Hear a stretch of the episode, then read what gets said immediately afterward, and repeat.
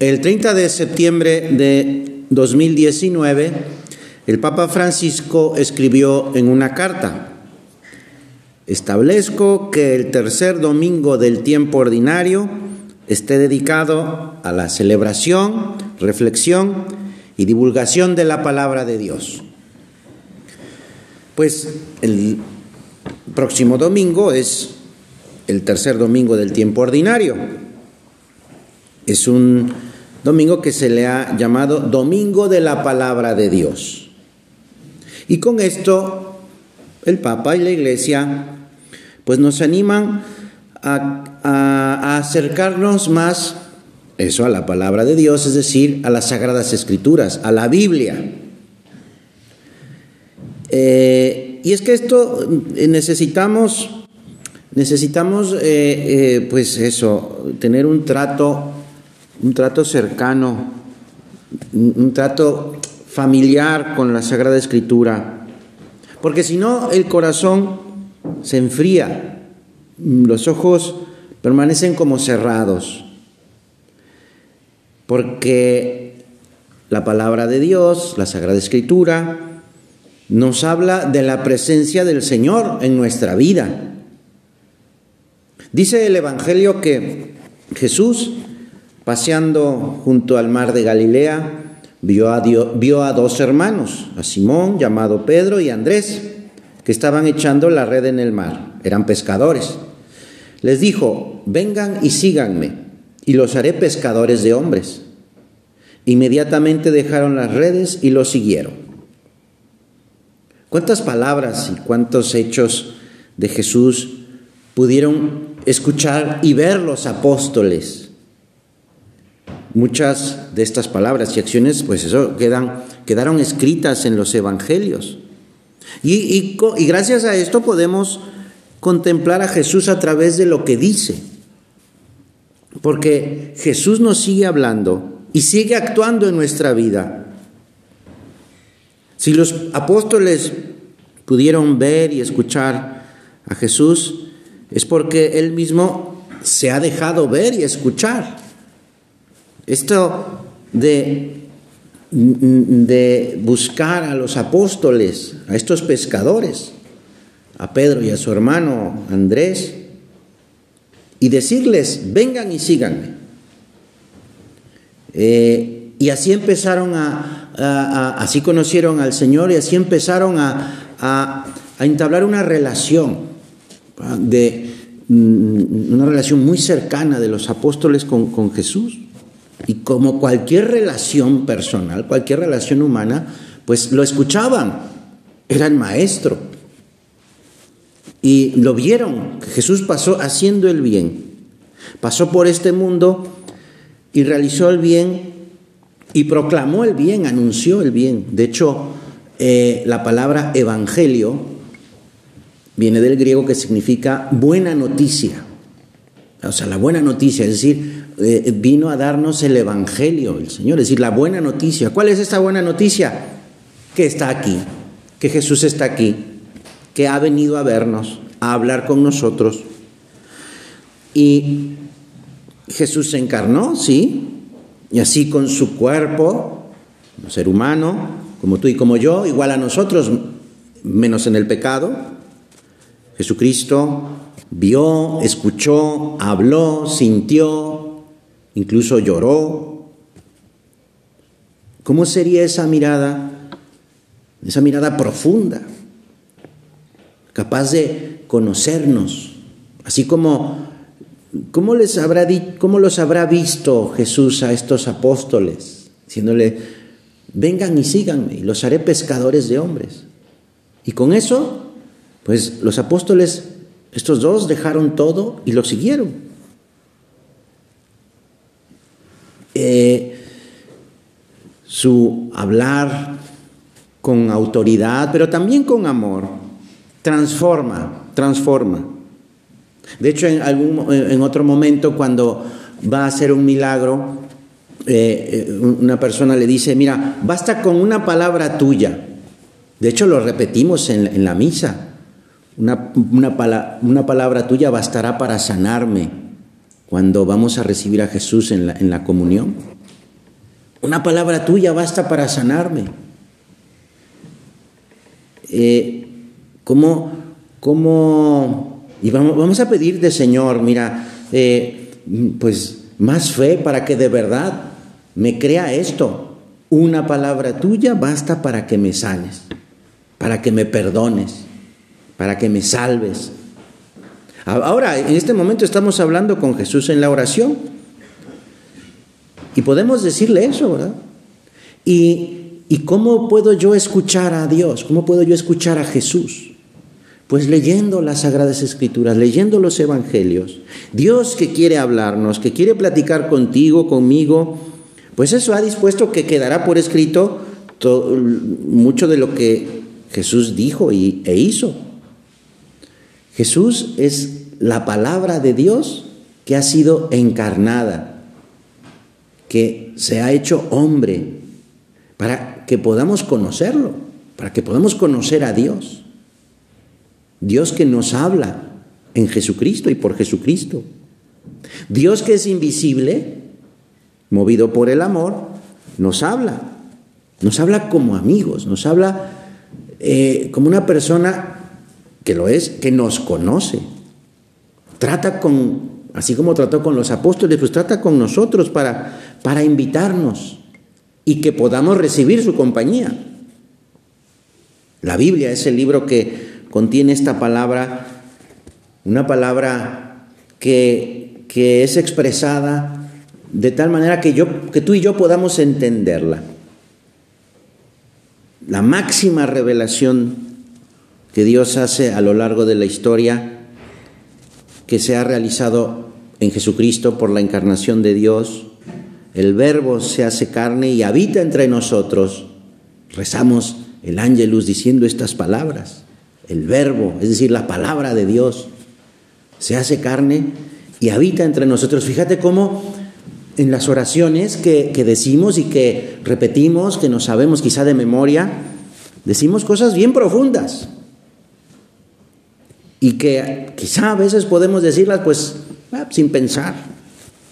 O sea, esa es la palabra de Dios, Jesucristo, que, que habita, en, que quiere habitar en mí, que está entre nosotros.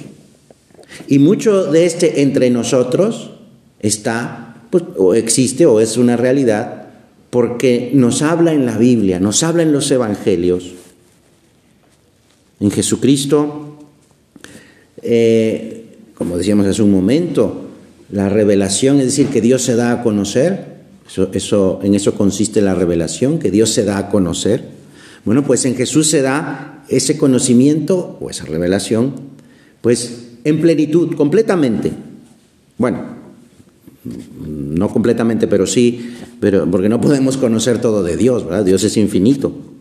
Pero sí, para nosotros en este momento, bueno, pues si yo quiero saber de Dios, pues, pues tengo que buscarlo en Jesús, en sus palabras, en sus acciones, en sus milagros, también en su muerte y su resurrección.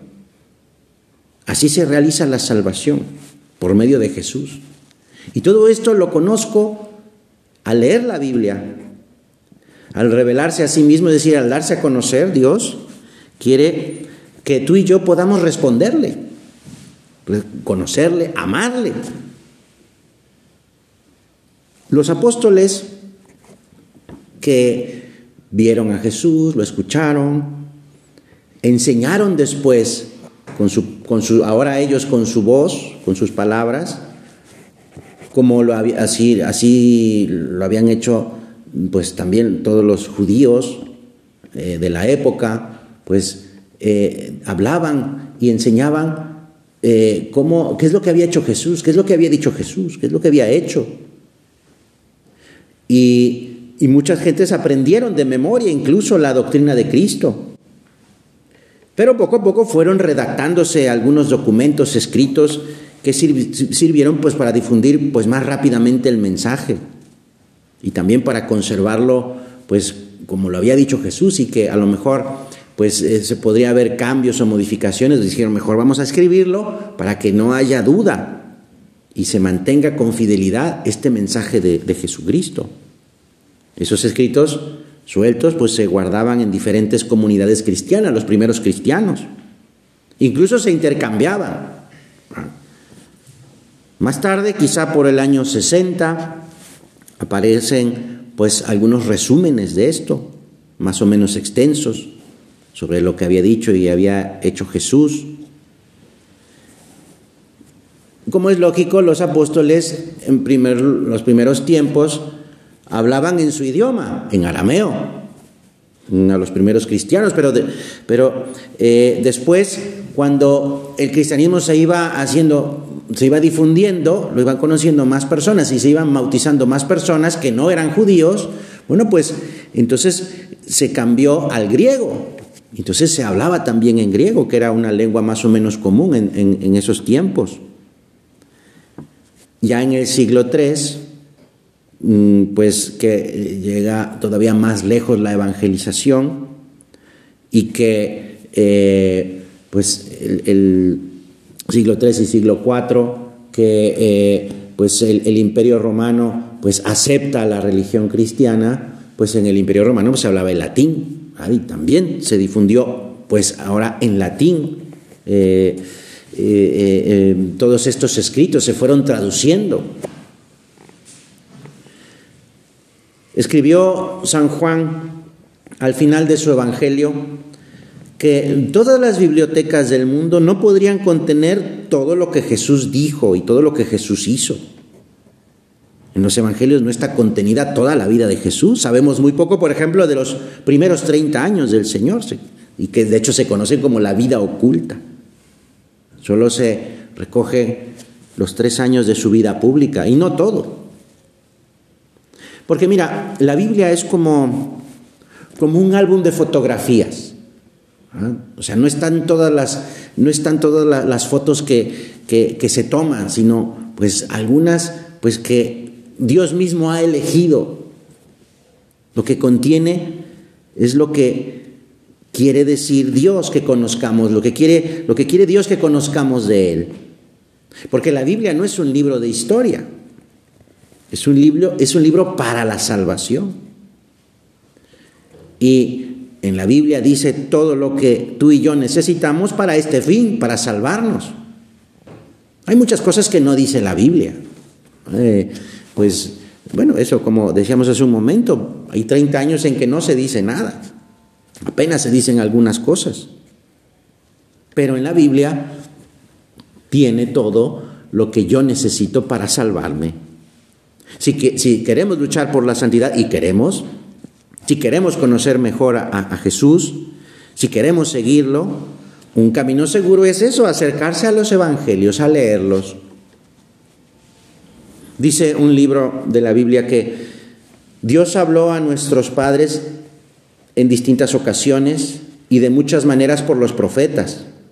Ahora, en esta etapa, nos ha hablado por su Hijo. Por eso dice San Agustín, escuchemos a Jesús en los Evangelios como si estuviera delante de nosotros. Las palabras dichas por Él fueron escritas para nosotros y se pronuncian ahora para nosotros. Cuando yo estoy leyendo el Evangelio, Dios me está hablando a mí. No hace en general, sino a mí. Dios Padre nos anima. Cuando, por ejemplo, en el bautismo de Jesús, eh, llega Jesús con, el bautista, ah, se bautiza, y entonces se posa sobre Jesús el Espíritu Santo en forma de paloma, se abren los cielos y Dios Padre dice, este es mi Hijo muy amado, escúchenlo, escúchenlo. Nos dice eso, que hay que escucharlo. No solo verlo, escucharlo. Porque escuchar significa aceptar lo que se dice, abrirle el corazón. No es lo mismo escuchar que oír, ¿eh?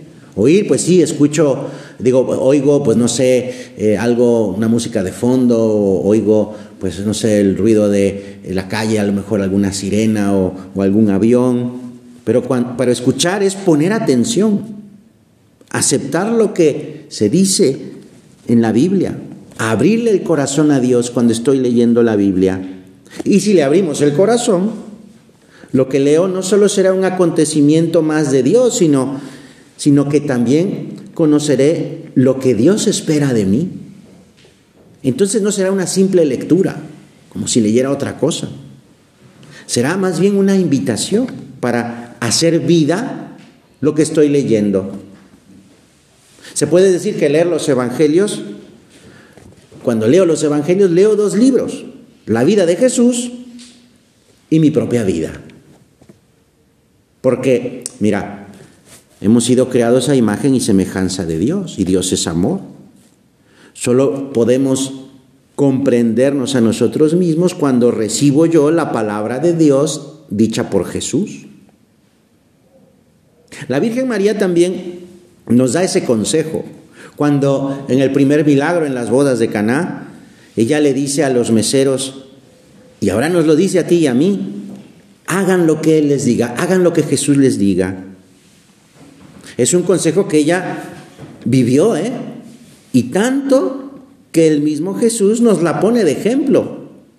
Cuando en una ocasión una mujer le grita a Jesús, dichosa la mujer que te crió, Jesús le contesta, más bien dichosos los que escuchan la palabra de Dios y la ponen en práctica. Hagan lo que Él les diga. Jesús se da cuenta de que esto lo vive su madre, la Virgen. Por eso es, que dice esto, Jesús se refiere a su madre que es dichosa, que, es al, que está feliz porque ha escuchado y ha hecho vida la voluntad de Dios, la palabra de Dios.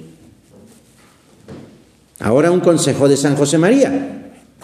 Al abrir el Santo Evangelio, piensa que lo que allí se narra no solo has de saberlo, sino que has de vivirlo.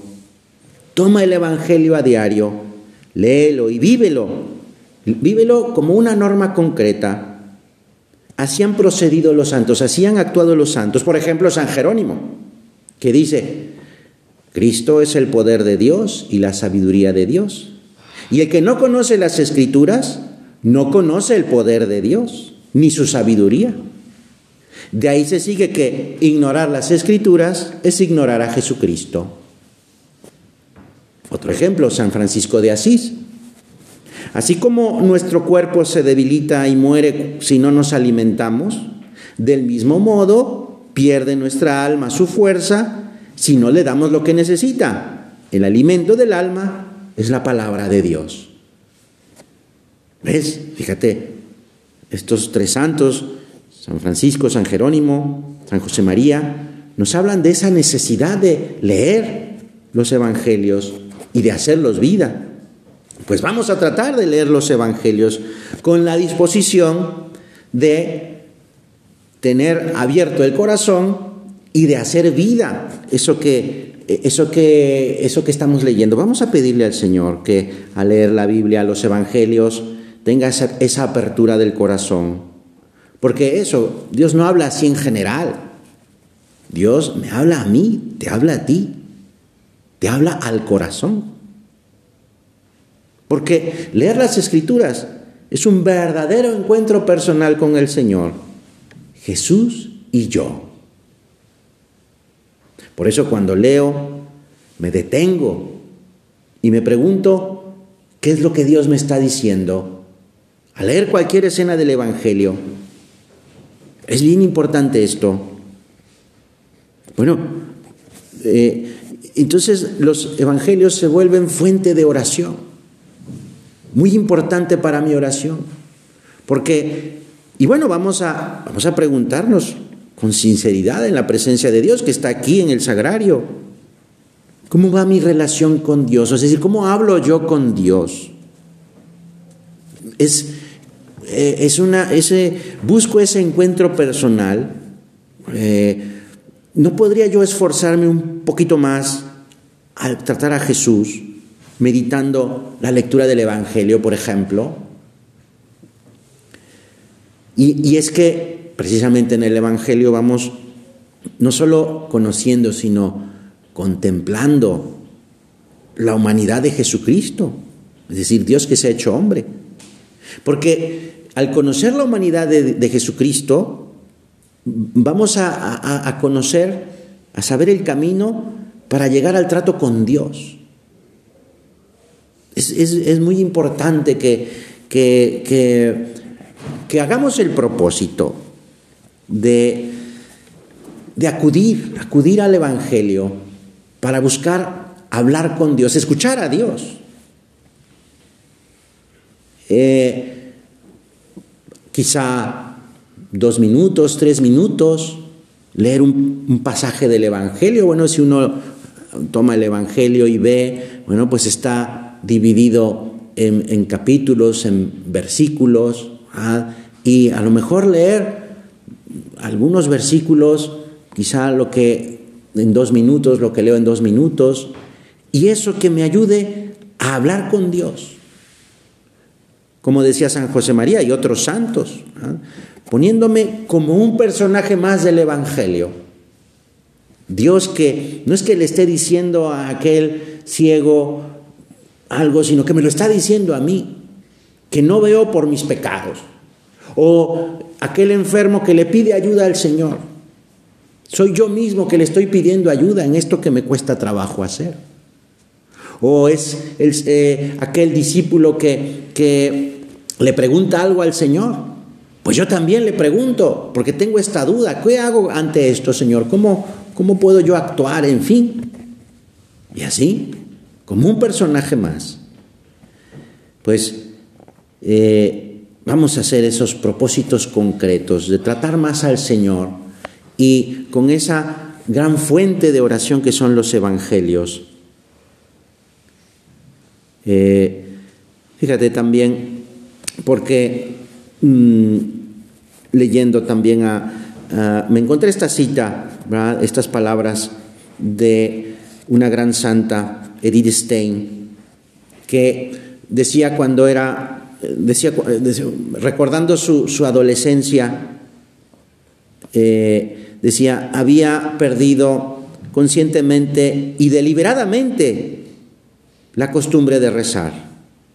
Bueno, pues vamos a, Mm, vamos a hacer el propósito de, buscar a Jesús en la oración, de entablar un diálogo personal con Él, porque sabemos que Dios nos ama y, y además también yo quiero amarle mejor, quiero amarle más.